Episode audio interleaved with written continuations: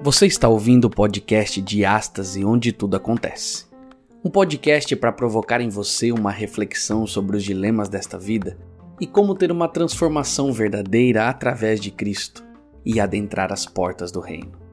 Então coloque o seu fone, ligue sua caixa de som, aumente o volume e venha conosco refletir sobre a diástase, onde tudo acontece.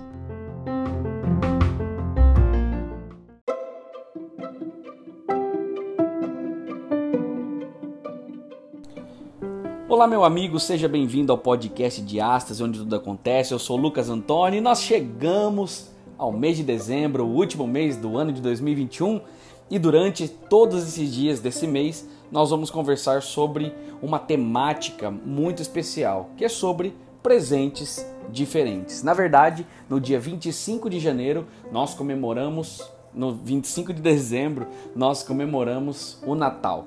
E então nós vamos falar um pouquinho sobre presentes diferentes, não só esses presentes que nós damos ou ganhamos, mas nós vamos ver dentro da palavra de Deus quais são os verdadeiros presentes. Antes, porém, vá lá no nosso Instagram, @diastaseclub, nos siga e compartilhe as nossas mensagens para que você possa participar conosco desse dessas reflexões diárias. A primeira de hoje eu quero ler com você Mateus capítulo 2. Nós vamos ler alguns textos de Mateus capítulo 2, do verso 1 ao verso 6 e do verso 11 ao verso 12. Diz assim: Depois que Jesus nasceu na aldeia de Belém durante o reinado de Herodes, um grupo de sábios vindo do Oriente chegou a Jerusalém. Eles perguntavam: Onde poderemos encontrar e homenagear o recém-nascido rei dos judeus? Observamos no céu do Oriente a estrela que marcou seu nascimento. Fizemos esta peregrinação para adorá-lo. Quando ficou sabendo disso, Herodes ficou apavorado, não só ele, mas também quase toda Jerusalém. Herodes não perdeu tempo, reuniu sacerdotes e líderes religiosos da cidade e perguntou onde o Messias deveria nascer.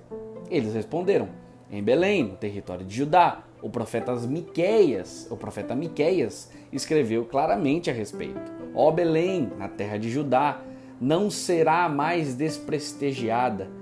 De suas colinas virá o líder, que irá pastorear e governar. Meu povo, meu Israel. Herodes então convocou uma reunião secreta com os próprios sábios, fingindo-se devoto, conseguiu que o informassem da época exata em que a estrela aparecera. Então contou ele sobre a profecia a respeito de Belém e pediu: Tratem de encontrar essa criança, procurem em toda parte, e assim que a encontrarem, me avise, pois quero me juntar a vocês quando forem adorá-la. Instruídos pelo rei, eles partiram. Logo depois, a estrela apareceu outra vez, a mesma que eles tinham visto no céu do Oriente.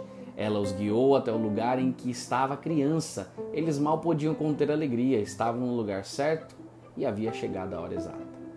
Verso 11: Entraram na casa e viram o bebê nos braços de Maria, sua mãe. Num gesto de submissão, ajoelharam-se e o adoraram. Em seguida, abriram a bagagem e entregaram os presentes: ouro, incenso e mirra. Depois, num sonho, foram advertidos a não dizer nada a Herodes.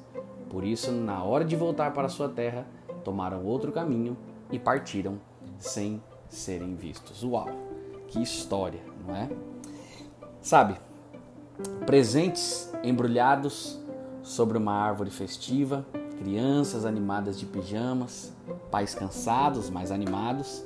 Essas são algumas das imagens mais conhecidas da manhã de Natal na cultura ocidental. Embora dar presente seja o ritual de Natal mais comum, suas origens são um tanto quanto obscuras. Não se tornou uma tradição que nós conhecemos hoje até o ano de 1800. Mesmo assim, muitos cristãos vinculam a nossa prática moderna de dar presentes aos dons e os presentes que os magos deram a Jesus na leitura que nós fizemos agora há pouco. Durante todo esse mês, nós vamos examinar algumas formas de dar presentes de Natal de um ângulo um pouco diferente. Em vez de nos concentrarmos nos presentes debaixo de uma árvore, nós vamos refletir sobre os dons que recebemos na vida de Cristo. Certamente os dons mais significativos é o próprio Jesus, um Deus assumindo o corpo humano.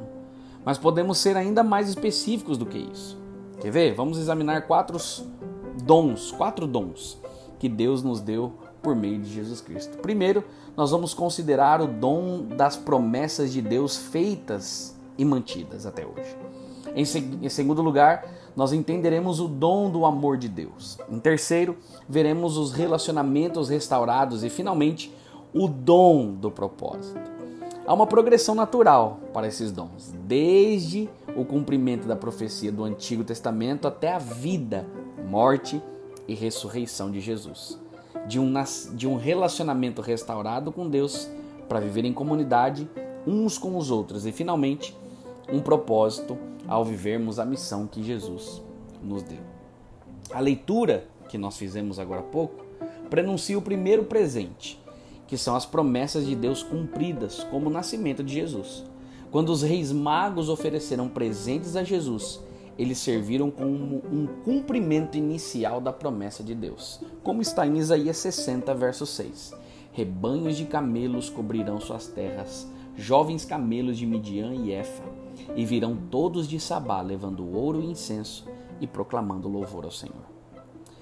Para preparar o meu e o seu coração para o Natal, mudemos o foco da nossa lista de coisas para fazer para o próprio Salvador. Assim como os magos se curvaram alegremente e adoraram a Jesus, reserve um momento em silêncio hoje para inclinar sua cabeça e honrar o seu Senhor e Salvador.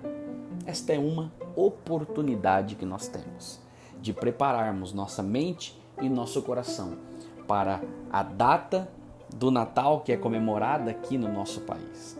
Mas não só para a data em si, mas para tudo que representa esse momento do nascimento de Jesus, mas para tudo que a Bíblia nos mostra que esse, que esse nascimento nos apresenta.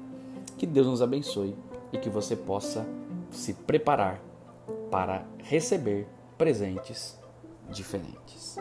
Um abraço.